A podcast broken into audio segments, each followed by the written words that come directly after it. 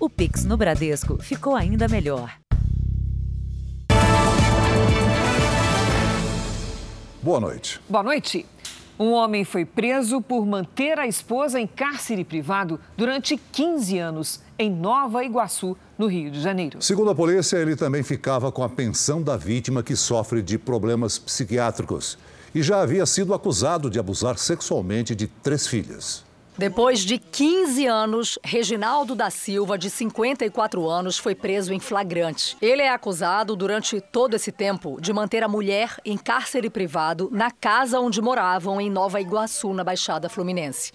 De acordo com a polícia, a esposa ficava presa dentro deste quarto e usava este banheiro em condições insalubres. Aquilo ali é pra quê, cara? Só tô te perguntando então, pra que aquele arame ali, cara. Essas duas portas quebrou. Ah. Eu fui lá comprar as portas. Aí ela não pode sair. O casal tem seis filhos e nenhum mora com eles. O pai perdeu a guarda depois de ser acusado de abusar sexualmente de três filhas. Uma delas tinha 15 anos quando os casos foram registrados. As investigações ainda estavam em andamento e ele não chegou a ser preso. Foi a psicóloga da menina quem fez a denúncia. Durante as sessões, ela desconfiou dos abusos e levou o caso à polícia. A partir daí, os agentes descobriram que Reginaldo fazia a mulher refém. As investigações também mostraram que a mãe da adolescente sofre de problemas psiquiátricos e recebia um benefício do INSS. Mas esse dinheiro nunca chegou nas mãos dela. Ele ia lá, buscava o dinheiro dela e chamou a atenção dos agentes que quando eles chegaram, ela demorou muito a responder, ela estava meio dopada, sonolenta. Então nós vamos investigar que substâncias que ele dava para a vítima. Só este ano, o Brasil já registrou mais de 4.500 denúncias de cárcere privado. São Paulo está à frente com 1.151 casos, seguido pelo Rio de Janeiro com 583 ocorrências ocorrências. Veja agora outros destaques do dia. Taxa de desemprego recua ao menor nível em sete anos. Avião pousa em Foz do Iguaçu após forte turbulência causada por tempestade de granizo. Em Minas Gerais, mulher entra em condomínio, arromba apartamento e furta um milhão em joias. E o que fizeram Jair Bolsonaro e Luiz Inácio Lula da Silva há três dias das eleições?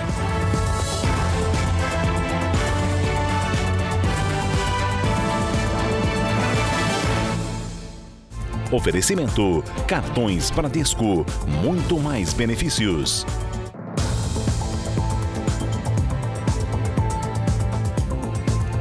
A polícia procura pela mulher que invadiu um apartamento dentro de um condomínio de luxo para furtar joias e relógios em Belo Horizonte. O prejuízo aos donos dos objetos pode chegar a um milhão de reais. Sem chamar a atenção, a mulher passou pela portaria como se fosse moradora e entrou no prédio, que fica em um bairro nobre de Belo Horizonte. Ela vai direto ao sétimo andar e invade um dos apartamentos. No condomínio, ninguém quis falar sobre o assunto. Os moradores estavam viajando e foram avisados sobre o furto pela polícia. Quando retornaram, sentiram falta de joias e relógios. Tudo estava revirado. A polícia suspeita que a mulher tinha informações privilegiadas sobre a rotina dos moradores e sabia que no apartamento eram guardados objetos de valor. A ação criminosa durou menos de uma hora.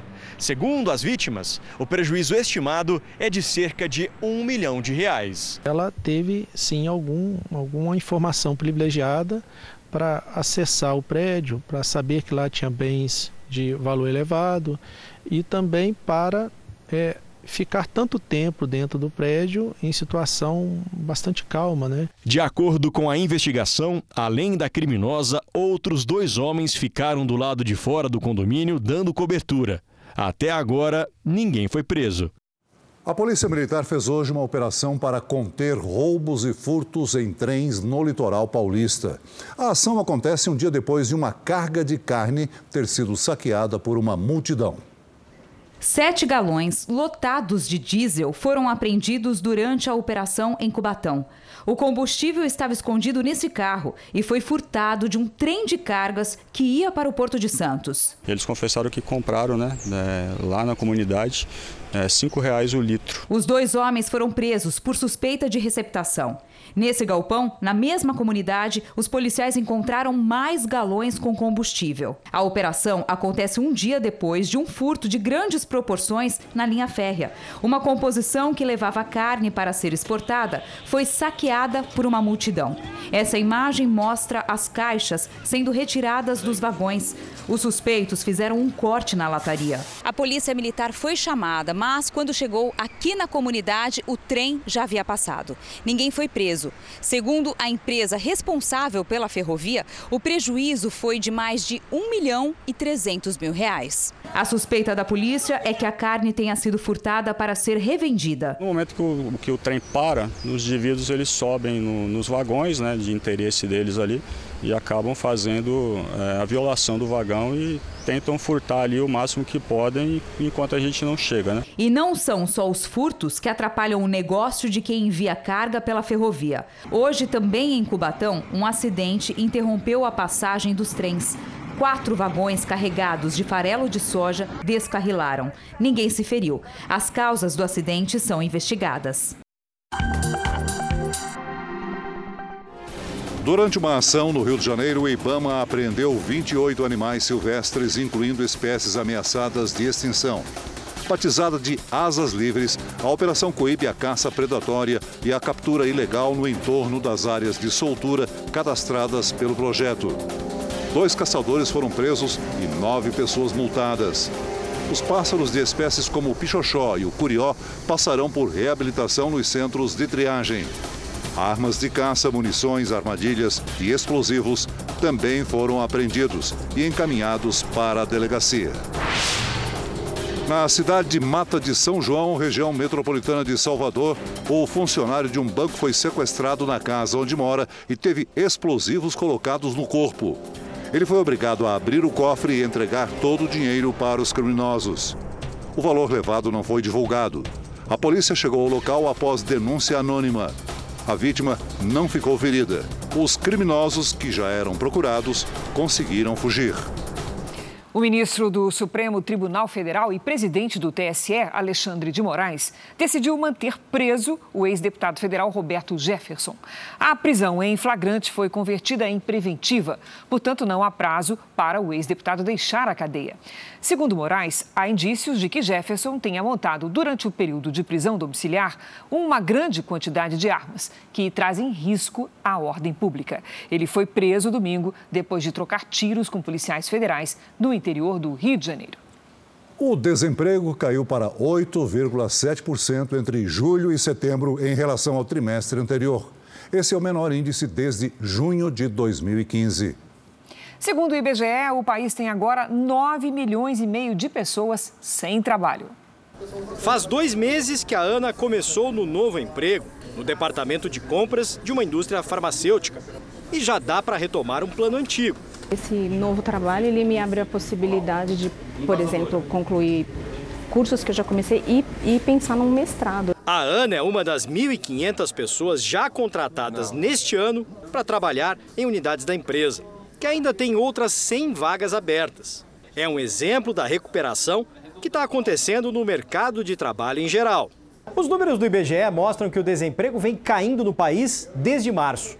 E na comparação entre o segundo e o terceiro trimestre deste ano, a taxa passou de 9,3% para 8,7%. É o menor índice de brasileiros sem trabalho desde o trimestre encerrado em junho de 2015. O país tem agora 9 milhões e meio de pessoas sem ocupação, o menor número desde o último trimestre de 2015. Mais de 99 milhões de brasileiros estão trabalhando, um novo recorde na pesquisa, que é feita desde 2012. O avanço do emprego, dessa vez, ocorreu com redução da informalidade, que caiu de 40% para 39,4% dos ocupados.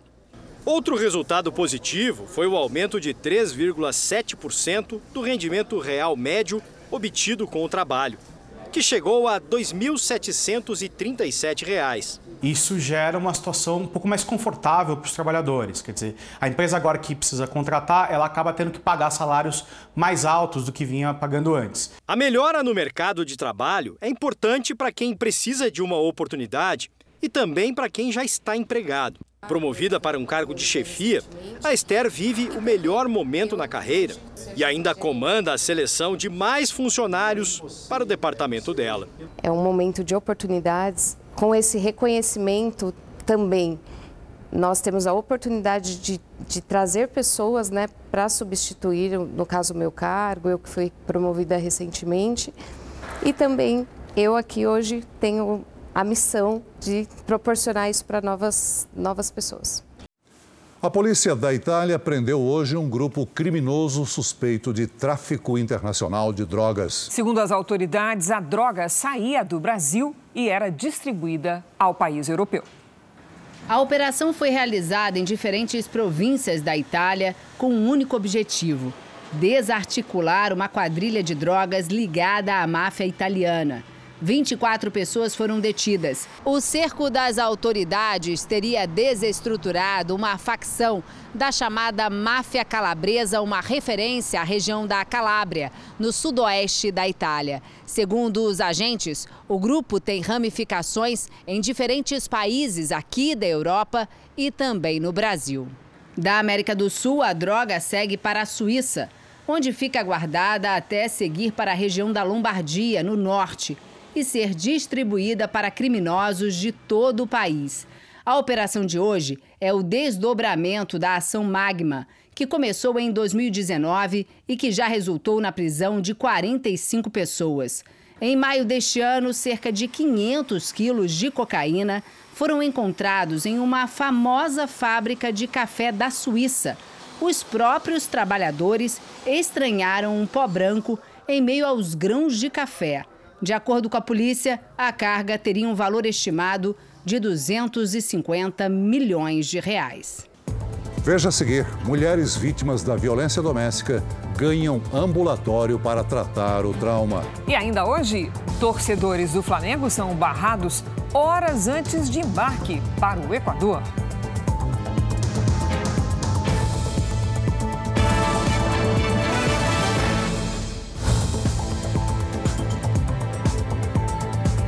O Hospital das Clínicas de São Paulo criou o primeiro ambulatório de saúde mental da América Latina para vítimas de violência doméstica. A meta é atender mil mulheres a cada ano. Somente no primeiro semestre de 2022, mais de 170 denúncias foram registradas por dia na Ouvidoria Nacional dos Direitos Humanos. Uma relação abusiva xingamentos e agressões de verdade. Física. Né? Física. Ele já chegou até pegar uma faca e ameaçar aqui, enfiar essa faca em mim. Um pesadelo que durou quatro anos. Na última briga, após a separação, o ex-companheiro de Talita mordeu e arrancou partes do rosto da jovem. Eu peguei a minha orelha, eu peguei o nariz e eu coloquei num potinho com gelo e aí eu fui pedindo para as pessoas me socorrer com esse potinho na mão da rua. Ao lembrar dos dias em que ficou no hospital para fazer a cirurgia de reconstrução facial, ela se emociona. As pessoas não conseguiam me olhar, minha família dizia assim para mim: a gente está ali fora resolvendo algumas coisas. Fica aqui. E eu falava para a enfermeira: a enfermeira chama minha mãe, chama alguém para ficar aqui comigo. Foi por causa de casos como esse que a médica cirurgiã Carla Góes oferece atendimento médico gratuito a mulheres vítimas de violência. O homem sempre quer agredir a face. Ele quer destruir a imagem dela, ele quer fazer o silêncio dela, quer deixar ela trancada dentro de casa, envergonhar, deixar a marca dele. Em 2022, o projeto cresceu e ganhou um ambulatório dentro do Hospital das Clínicas de São Paulo. O foco é tratar a saúde mental das vítimas de violência doméstica. A Thalita é uma das 78 mulheres que já foram atendidas pelo Instituto de Psiquiatria do Hospital das Clínicas de São Paulo. O programa, feito em parceria com o Instituto Novo Olhar, começou no primeiro semestre de 2022 e vai durar até 2027. A meta é atender pelo menos mil mulheres por ano. O objetivo maior é, primeiro, acolher essa mulher, porque muitas vezes ela não sabe com quem falar, para onde ir, e pode ter sequelas ali para o resto da sua vida físicas, né? sem falar das emocionais. Depois disso, começar todo um trabalho psicológico e a parte facial. De acordo com a Ouvidoria Nacional de Direitos Humanos, só no primeiro semestre deste ano foram registradas mais de 31 mil denúncias de violência doméstica sofridas por mulheres em todo o Brasil. São mais de 170 casos por dia. Segundo a ONU, o Brasil está classificado como o quinto país que mais mata mulheres no mundo. Hoje, outras mulheres vê o meu rosto, né? E pode sair dessa relação. Nesta quinta-feira, a capital paulista bateu o recorde de calor dos últimos dois anos para o mês de outubro. Os termômetros marcaram 34 graus. Já no Nordeste, o destaque foi a chuva. Nas últimas 24 horas, Maceió registrou mais que o esperado para o mês inteiro. Vamos saber com a Lidiane Sayuri até quando vai essa gangorra de temperaturas. Olá, Lid, boa noite. É primavera com emoção, né? Com bastante emoção, viu, Cris? Boa noite para você. Oi, Celso, muito boa noite. Boa noite a todos que nos acompanham. Entre o final de outubro e o início de novembro, o frio se instala por pelo menos uma semana. Depois as temperaturas sobem de novo. Equilíbrio mesmo só em dezembro, viu? Demora um pouquinho. Temos muita nebulosidade sobre as regiões sul e centro-oeste. Duas movimentações de ar mantêm as nuvens de chuva entre Santa Catarina e Mato Grosso, passando pelo Sudeste. Há previsão de temporais com ventania entre São Paulo, Rio de Janeiro e Minas Gerais, do Paraná até o sul de Mato Grosso do Sul, no Amazonas, Acre, Pará e norte de Rondônia. Nas áreas claras do mapa, tempo firme e ar seco. Em Porto Alegre Fortaleza, tempo aberto, com 30 graus. No Rio de Janeiro, faz até 31 com chuva à tarde. Em Brasília, 32. Em Belém, sol com 34. Na capital paulista, volta a chover, mas não faz frio. Sexta abafada, com chuva a qualquer hora e até 28 graus. A mesma condição no fim de semana, com máximas de 28 e de 30. Tempo delivery para a Renata, que é da cidade de Ribeirão Claro, Paraná. Vamos lá. Oi, Renata. Olha, a sexta ainda será quente, com 29 graus e previsão de chuva à tarde. No final de semana, as temperaturas diminuem e chove a qualquer hora. Máximas de 24 e de 26 graus. Peça você também um tempo delivery pelas redes sociais com a hashtag você no JR. Cris Celso. Obrigada, Lidy. Até amanhã, Lidy. Veja ainda hoje: aumento no roubo de carros faz o preço do seguro subir. E também os compromissos dos candidatos Jair Bolsonaro e Luiz Inácio Lula da Silva a três dias das eleições.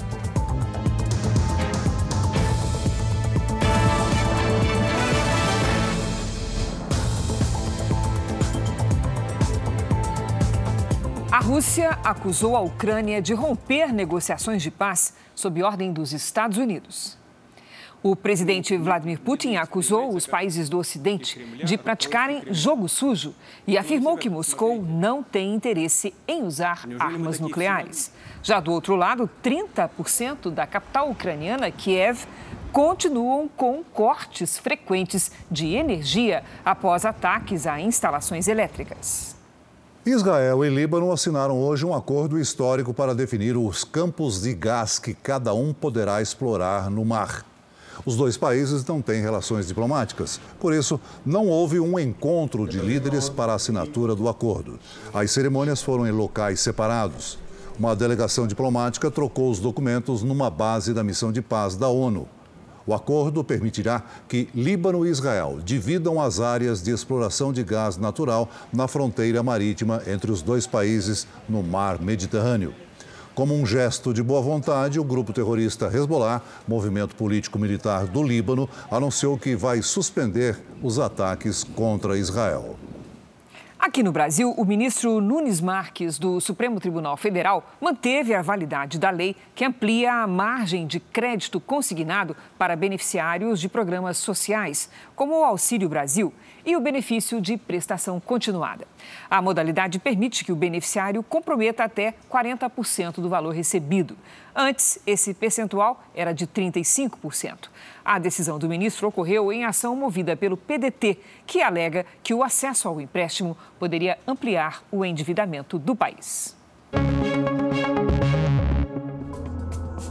Uma neta vestida de noiva e a avó se encontram em um hospital na Grande Belo Horizonte, poucos minutos antes da cerimônia de casamento.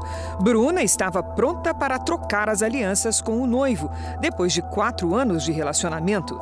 O que ela não imaginava é que no dia da cerimônia, a avó, Dona Tuca, precisasse passar por uma cirurgia de emergência. A neta não pensou duas vezes e foi até o encontro da avó, para que ela lhe desejasse boa sorte antes do sonhado sim. Uma semana depois da gravação do vídeo, Bruna, já casada, comemorou a saída de Dona Tuca do hospital.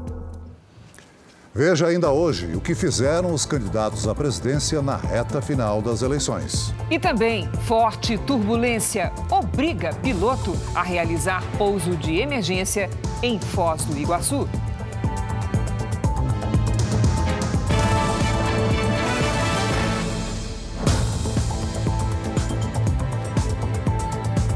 Duas onças foram capturadas esta semana em Goiás. Especialistas afirmam que a expansão das cidades tem elevado o número de resgates de animais silvestres. Imagens da câmera instalada na mata por donos de chácaras mostram um animal adulto e de grande porte. É uma onça parda, também conhecida como sussuarana. Desde agosto, ela ronda chácaras na região metropolitana de Goiânia. Mas foi só depois que o felino atacou o cachorro chorão que os moradores decidiram pedir ajuda.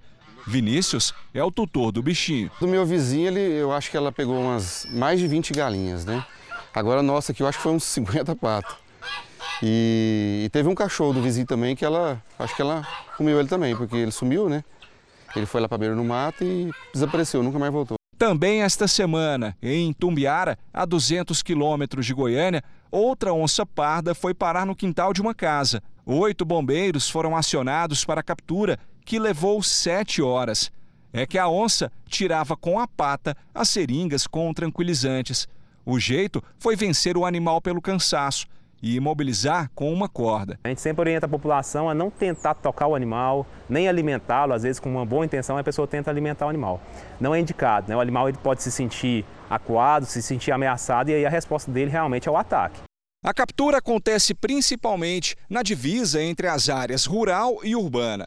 Só este ano, o Corpo de Bombeiros já resgatou mais de 6 mil animais silvestres aqui em Goiás. Uma média de 22 resgates por dia. A gente sabe que à medida que o, o, meio urbano vai expandindo, cada vez mais a gente vai se aproximando do habitat natural desses animais. Então a tendência é que essas ocorrências realmente aumentem cada vez mais com o tempo. Uma dona de casa levou um susto ao encontrar uma jiboia dentro da máquina de lavar na região central do Rio de Janeiro. A cobra, chamada Sofia, estava enrolada entre as roupas e teria entrado no apartamento pela janela. Ela pertence a um vizinho que foi chamado e retirou o animal. A jiboia, que não é considerada venenosa, foi levada para um sítio no interior do estado. Os Estados Unidos deportaram centenas de imigrantes venezuelanos impedidos de entrar no país.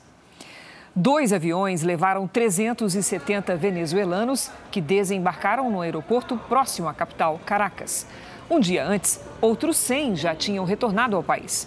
Os Estados Unidos estabeleceram novas regras de entrada para acabar com a onda migratória ilegal que já levou mais de 150 mil venezuelanos para a fronteira com o México. Pela política do governo Biden, só 24 mil pessoas poderão pedir asilo e todas deverão chegar aos Estados Unidos de avião. Todos os dias, milhares de venezuelanos tentam deixar o país para fugir da fome e da ditadura de esquerda do presidente Nicolás Maduro. O ex-jogador do Flamengo, Pablo Mari, foi uma das vítimas de um atentado num supermercado dentro de um shopping na Itália. O atleta levou golpes de faca. Outras quatro pessoas também foram atacadas por um homem com distúrbios mentais. O atentado aconteceu na região metropolitana de Milão. O zagueiro, que atualmente joga no Monza, da Itália, foi encaminhado a um hospital sem ferimentos graves. Um empregado do supermercado não resistiu aos ferimentos.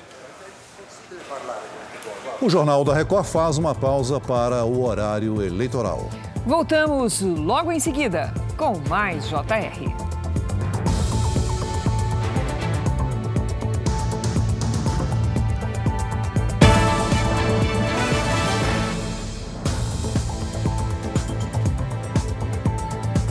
Aumentou o número de veículos furtados este ano no estado de São Paulo. Por essa razão, o preço cobrado pelo seguro pode subir a partir de 2023.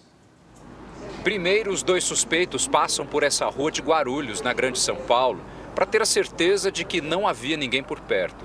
Na volta, eles vão em direção ao carro. Em questão de segundos, levam o veículo. O carro levado pelos criminosos é de 1997 e ficava estacionado bem aqui, ó. Estava com a família, havia 25 anos, passou de pai para filho. Agora, entrou na lista de veículos furtados no estado de São Paulo, que só aumenta. A Fátima ainda está abalada. Além da perda material, o veículo furtado era uma lembrança deixada pelo marido dela, que morreu há 15 anos. Desde pequenininho, meu, pai, meu filho está com 35 anos e sempre que ele estava limpando, o pai dele limpa direito, senão o carro não vai ser seu, o carro é seu. Então ficou aquela coisa bem marcante. Os criminosos são ousados. Nesse flagrante, o carro prata foi usado para puxar o veículo vermelho no furto. Dados da Secretaria de Segurança Pública de São Paulo mostram que de janeiro a setembro, mais de 67.600 veículos foram furtados, um aumento que passa dos 16,5% na comparação com o mesmo período do ano passado. Esse tipo de crime tem ainda uma outra consequência direta no bolso dos motoristas. Quanto mais veículos são furtados e roubados, mais caro fica o seguro. Esses dados compõem boa parte do valor calculado pelas seguradoras. Se essa tendência ela continuar nessa crescente, eu acredito que no próximo trimestre é, a gente já começa aí já a reprecificar a, os valores dos seguros no Brasil. A Polícia Rodoviária Federal apreendeu cerca de um milhão de maços de cigarros contrabandeados em Sergipe. A equipe patrulhava uma rodovia na cidade de Itaporanga da Ajuda quando deu a ordem de parada a três caminhões de carga que fugiram em alta velocidade. Houve perseguição e somente um dos motoristas foi preso em flagrante. Os outros dois conseguiram escapar. A carga apreendida nos caminhões está avaliada em mais de 3 milhões de reais. O Ministério da Saúde recebeu hoje cerca de um milhão de doses da vacina pediátrica da Pfizer contra a Covid-19. Nós vamos a Brasília com as informações de Alessandro Saturno. Boa noite, Alessandro. Oi, Celso, boa noite para você, para a Cris e a todos que nos assistem. Bom, a imunização ela será para bebês a partir de seis meses até crianças de três anos. No entanto, o Ministério da Saúde informou que essa primeira etapa da vacinação ela será para pessoas com comorbidades. Na próxima segunda-feira, o Ministério deve divulgar aí uma nota técnica explicando como será a vacinação e também como vai ser a distribuição dos imunizantes por estados. A pasta também informou que as crianças entre seis meses e quatro quatro anos que não têm comorbidades, essa vacinação desse público ainda será avaliada pela Comissão Nacional de Incorporação de Tecnologias no SUS, a Conitec. Bom, e segundo dados do IBGE, o Brasil tem hoje 15 milhões de crianças nessa faixa etária. Cris Celso. Obrigado, Alessandro. O ministro da Economia, Paulo Guedes, reafirmou o compromisso de reajustar o salário mínimo acima do índice da inflação. Acompanhado de políticos e assessores, Paulo Guedes passou a tarde na Associação Comercial de São Paulo. O ministro da Economia discursou por pouco mais de uma hora e depois respondeu a perguntas de convidados. Guedes disse que o Brasil vai presidir o G20, grupo que reúne as maiores economias do mundo, em 2024 e que só três países do grupo registram inflação mais baixa que a do Brasil. Guedes bateu várias vezes na tecla da imagem do país lá fora. Segundo ele, o Brasil foi procurado por países europeus que buscam resolver o problema da crise energética provocada pela guerra na Ucrânia. Nós estamos avançando em todas as direções. Os acordos internacionais, agora que teve essa guerra da Ucrânia, tem uma preocupação com a segurança energética da Europa. Está todo mundo vindo conversar com o Brasil. O Brasil é o futuro para garantir a energia a segurança energética da Europa. Durante a palestra para empresários e representantes da Associação Comercial aqui de São Paulo, Paulo Guedes falou também sobre desoneração da folha de pagamentos, geração de empregos e teto de gastos. O ministro repetiu o compromisso de aumentar o salário mínimo acima da inflação. Agora que a pandemia for embora, foi embora, os salários vão subir acima da inflação. o salário mínimo e as aposentadorias vão subir acima da inflação. Durante a entrevista coletiva, o ministro disse ainda que vai reforçar o Auxílio Brasil. Nós mandamos e aprovamos na Câmara de Deputados aumentar 200 reais o Auxílio Brasil, na época era auxílio emergencial, com o imposto sobre lucros e dividendos. Então nós mandamos lá, está pronto, já foi aprovado na Câmara, é só aprovar no Senado. Essa é a nossa fonte de receita para fazer isso. A campanha à reeleição do presidente Jair Bolsonaro, do PL, prepara um recurso contra a decisão do TSE de arquivar a denúncia sobre supostas falhas na inserção da propaganda eleitoral em rádios. O presidente do Tribunal Superior Eleitoral, ministro Alexandre de Moraes, reafirmou hoje que não cabe à Justiça Eleitoral fiscalizar as inserções das candidaturas. Alexandre de Moraes usou a sessão plenária do tribunal para enfatizar que não cabe ao TSE distribuir as inserções de televisão e rádio ou verificar se o material está sendo veiculado no horário eleitoral. Não é, nunca foi e continuará não sendo responsabilidade do Tribunal Superior Eleitoral é distribuir é, mídias de televisão e rádio e fiscalizar rádio por rádio é, no país todo se as rádios estão ou não é, transmitindo é, as inserções dos candidatos. Isso todos os partidos de boa fé sabem, todos os candidatos de boa fé é, sabem. Os spots é, e os respectivos mapas de mídia é, são disponibilizados no site do é, TSE. Essa é a função é, do TSE. A quem compete fiscalizar uma por uma é inserção aos partidos políticos, às coligações, aos candidatos. Se não o fizeram, ou aqueles que não o fizeram, não fizeram, assumindo um risco. As explicações do presidente do TSE não convenceram a campanha à reeleição do presidente Jair Bolsonaro. O chefe de comunicação da campanha, Fábio Weingarten, confirmou que vai recorrer da decisão. No entendimento dele, os dados sobre as supostas falhas nas inserções de rádio são sólidos e confiáveis e a equipe não vai aceitar uma condição desigual na disputa pelo Palácio do Planalto. A campanha tem duas frentes que vai continuar atuando, a frente jurídica e a frente de mídia. A frente de mídia continuará levantando e auditando todas as inserções, não somente agora as do segundo turno, como também as do primeiro turno, como também as inserções de televisão que pertencem ao horário eleitoral gratuito. Já a frente jurídica está estudando a decisão e os caminhos de recurso cabíveis nesse momento. Eu reitero ah, com muita tranquilidade a qualificação máxima das empresas envolvidas na auditagem de mídia da campanha do presidente Bolsonaro. Em nota, o PL, partido do presidente, também afirmou que enviou os materiais de campanha para as rádios dentro dos prazos e condições estabelecidos e que é sim responsabilidade do TSE enviar tais materiais para serem veiculados. Em outra frente, o ministro Ricardo Lewandowski, do Supremo Tribunal Federal, arquivou uma ação contra Alexandre de Moraes por prevaricação, quando um servidor comete um crime contra a administração pública. O pedido se baseou na exoneração do servidor do TSE, que era responsável por receber as peças publicitárias das campanhas eleitorais e colocar à disposição das emissoras no sistema eletrônico da Corte. O servidor Alexandre Gomes Machado depôs a Polícia Federal logo depois de ser dispensado. Ele afirma que o desligamento aconteceu meia hora após comunicar irregularidades nas inserções de uma rádio específica. O TSE nega e argumenta que a exoneração aconteceu por assédio moral, inclusive por motivação política. Eleições 2022. O candidato à reeleição Jair Bolsonaro fez campanha hoje em cidades da Baixada Fluminense.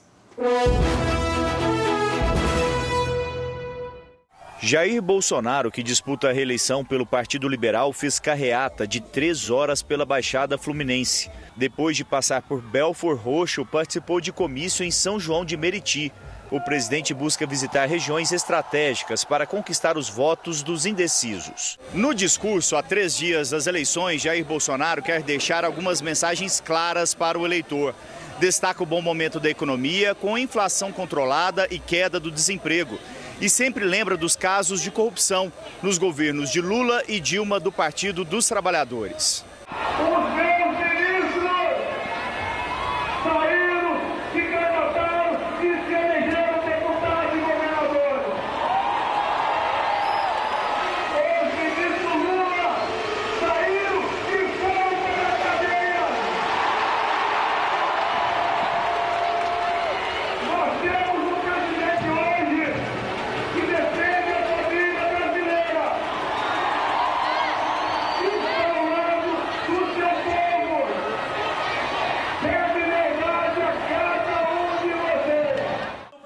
Tarde, Bolsonaro fez mais um comício em Campo Grande, bairro da Zona Oeste do Rio de Janeiro.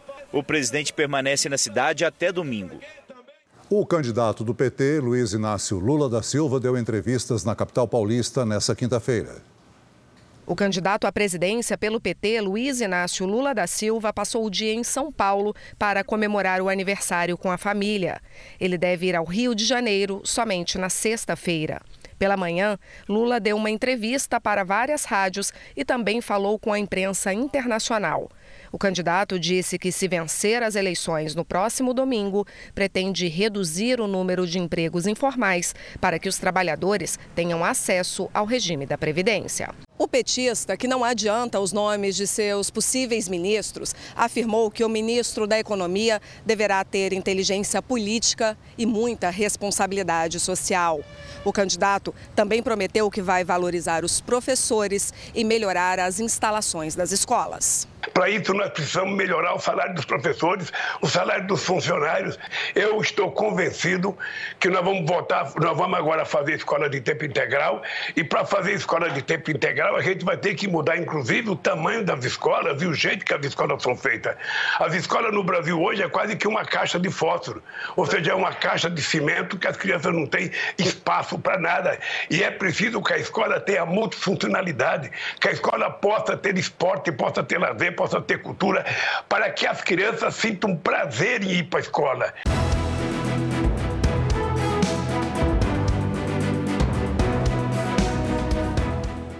Os candidatos ao governo de São Paulo não cumpriram a agenda pública nesta quinta-feira. Tarcísio de Freitas, do Republicanos, ficou na capital e passou o dia se preparando para um debate. Fernando Haddad, do PT, também permaneceu na cidade. Ele se reuniu com a equipe de campanha e se preparou para enfrentar o adversário. Vamos conferir a agenda dos candidatos ao governo do Rio Grande do Sul. Pela manhã, o candidato do PSTB, Eduardo Leite, deu entrevistas a veículos de comunicação de Porto Alegre. Já o candidato do PL, Onix Lorenzoni, cumpriu agenda em rádios do interior e retornou para a capital no fim da tarde. Tanto o ex-governador como o ex-ministro tiveram reuniões com as equipes de campanha. À noite, os dois voltam a se enfrentar num debate. Os candidatos ao governo da Bahia fizeram campanha em Salvador e no interior do estado. A CM Neto do União Brasil cumprimentou apoiadores durante uma caminhada por Salvador nesta manhã e depois passou a tarde reunido com a equipe de campanha. Já o candidato do PT, Jerônimo Rodrigues, viajou para o interior da Bahia. Primeiro, ele fez uma carreata na cidade de Guanambi e, no fim do dia, participou de um comício em Jequié. O Tribunal de Contas da União divulgou informações sobre um teste realizado nas urnas eletrônicas no primeiro turno das eleições. 559 boletins foram analisados e nenhuma irregularidade foi encontrada. O TCU faz ainda uma outra auditoria mais ampla para analisar 4.161 boletins de urna do primeiro turno. Mais de 3 mil já foram auditados, sem que qualquer problema tenha sido encontrado. A auditoria completa das eleições, feita pelo tribunal, será finalizada em março do ano que vem. E no próximo domingo, você vai acompanhar a cobertura completa das eleições aqui na Record TV. A cobertura completa do segundo turno das eleições. Durante toda a programação. Flashes ao vivo com as últimas informações e o voto dos candidatos. Estúdio, nós vamos acompanhar juntos, passo a passo, toda a apuração. Conhecer os governadores eleitos. E o resultado da disputa para a presidência da República? É hora de descobrir quem vai comandar o futuro do país. Eleições 2022. O voto na Record. A Anistia Internacional denunciou hoje que oito pessoas morreram nas últimas 24 horas em protestos liderados por mulheres no Irã. A ONU também condenou a brutalidade das forças de segurança e pediu a criação de um comitê internacional para investigar a morte de pelo menos 250 pessoas desde o início dos protestos em 17 de setembro.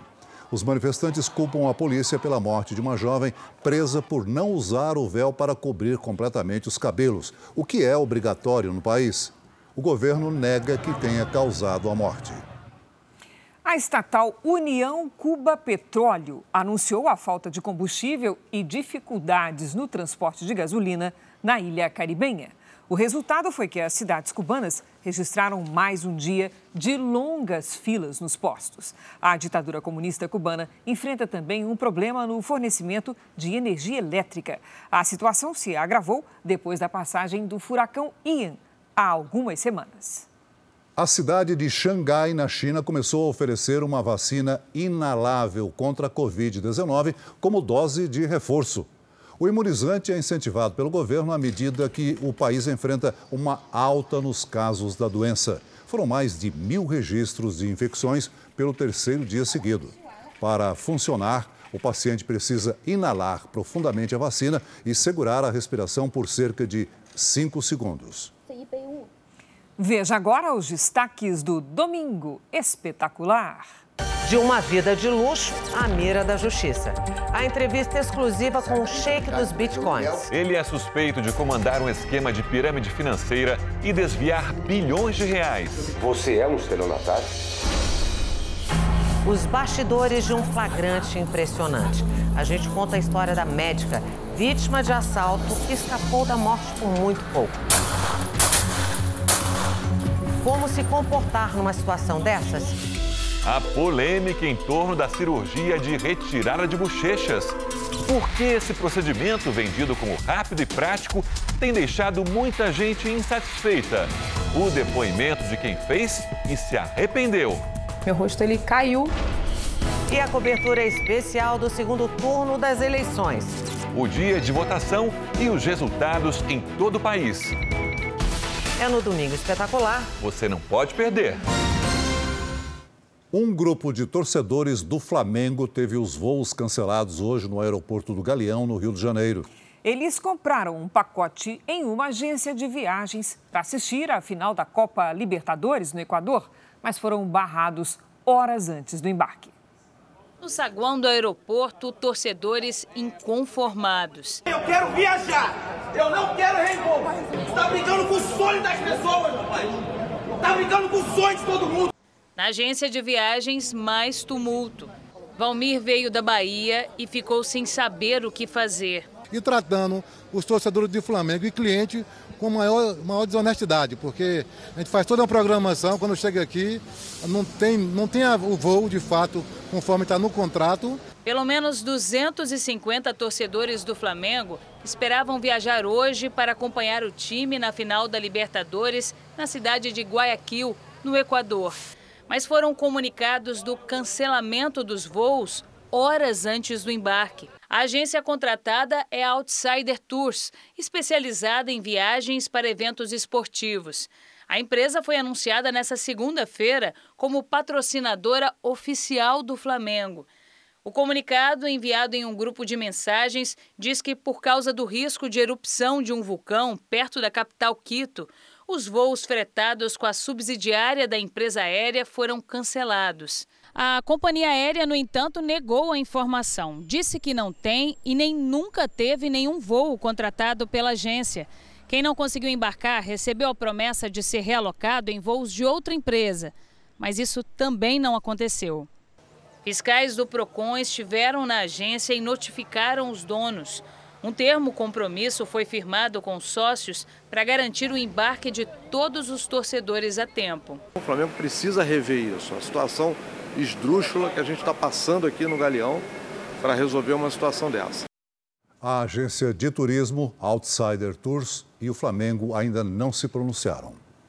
Uma forte turbulência durante um voo entre Santiago, no Chile, e Assunção, no Paraguai, obrigou o piloto a desviar a rota e pousar no Brasil. O voo foi retomado depois desse pouso, mas uma tempestade de vento e granizo atingiu e destruiu parte da aeronave. A turbulência foi tão forte que alguns bagageiros chegaram a abrir. Os passageiros ficaram assustados. Pela janela era possível ver muitos raios. Por causa do alerta de tempestade, a rota precisou ser alterada e o avião fez um pouso intermediário em Foz do Iguaçu, no Paraná. A aeronave, que levava 48 passageiros a bordo, ficou três horas no pátio do aeroporto esperando o mau tempo passar. Depois disso, o voo foi retomado para o destino final em Assunção. Mas o avião foi surpreendido por um temporal. De acordo com informações da Direção Nacional de Aeronáutica Civil do Paraguai, com o mau tempo, um dos motores do Airbus A320 parou de funcionar. O granizo destruiu o nariz da aeronave. Mesmo assim, o avião conseguiu chegar à capital paraguaia com apenas um motor e fez um pouso de emergência. Segundo os passageiros, os pilotos chegaram a pedir que todos ficassem em posição de impacto. Ninguém ficou ferido. Esse especialista em aviação diz que, mesmo sem mortes, o caso deve ser investigado. Precisamos avaliar se o evento, o fenômeno, era previsível e evitável. De quem era a responsabilidade de detectar e evitar. Nós temos, em princípio, três frentes principais: o serviço de meteorologia, depois nós temos a própria aeronave, que tem dispositivo, equipamento, ali um radar, que pode prever. E ainda nós temos aí o serviço de controle de tráfego aéreo. Em nota, a companhia aérea Latam lamentou a situação e disse que vai colaborar com as investigações. O número de bebês matriculados em creches municipais mais do que triplicou na maior cidade brasileira. Um dos motivos, segundo especialistas, é que muitas mães voltaram a trabalhar fora neste ano, só que no mercado informal, sem registro em carteira. Hoje é o primeiro dia do Rafael na creche. Ele acaba de completar três meses e a mãe dele, a Mara, precisa voltar a trabalhar. Eu não fui uma criança de creche, né? Minha mãe não trabalhava, mas eu preciso, né, para ajudar a complementar o, as contas em casa, o pagamento das contas. Então, pelo, por essa necessidade também, né? Mas a creche é um lugar muito acolhedor e eu tenho total confiança, confio plenamente em deixar ele aqui. A Mara é exemplo de uma situação que tem se tornado recorrente. Em 2021, 520 bebês com até três meses de vida passavam o dia em creches municipais de São Paulo. Esse ano, o número mais do que triplicou. O mesmo levantamento revela também que a quantidade de bebês matriculados com menos de 30 dias de vida aumentou ainda mais. Saltou de 2 para 27.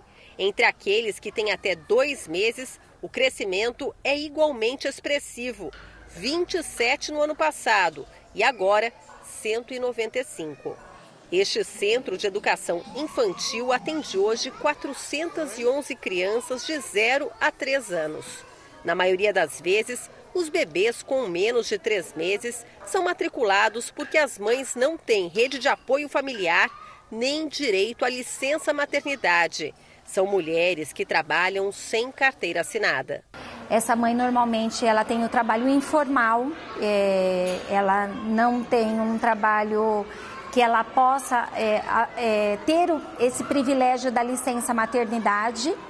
Então, ela tem que trabalhar para receber e para sustentar a, a família. Muitas moram com outros familiares ela o alicerce daquela família. Esta pediatra explica que os primeiros meses de vida são muito importantes para o fortalecimento do sistema imunológico e do vínculo entre mãe e filho mas com alguns cuidados essenciais é possível adaptar a nova rotina e garantir o bom desenvolvimento dos bebês. As creches precisam estar adaptadas para receber um bebê tão pequenininho, né? Tem que ter um berço próprio, com lençóis próprios, um ambiente onde possa dar um banho, de preferência lugares arejados, porque esse bebezinho ele ainda não tem a sua imunidade completa, ele está muito é, apto a pegar alguma doença, né? Então tudo isso é muito importante para a segurança desse bebê que está ficando na creche. O Jornal da Record de hoje termina aqui. Esta edição na íntegra e também a nossa versão em podcast estão no Play Plus e em todas as nossas plataformas digitais. E à meia-noite e meia tem mais Jornal da Record? Fique agora com o Reis. E logo após Amor Sem Igual, é dia de eliminação ao vivo em A Fazenda. Ótima noite para você. Boa noite.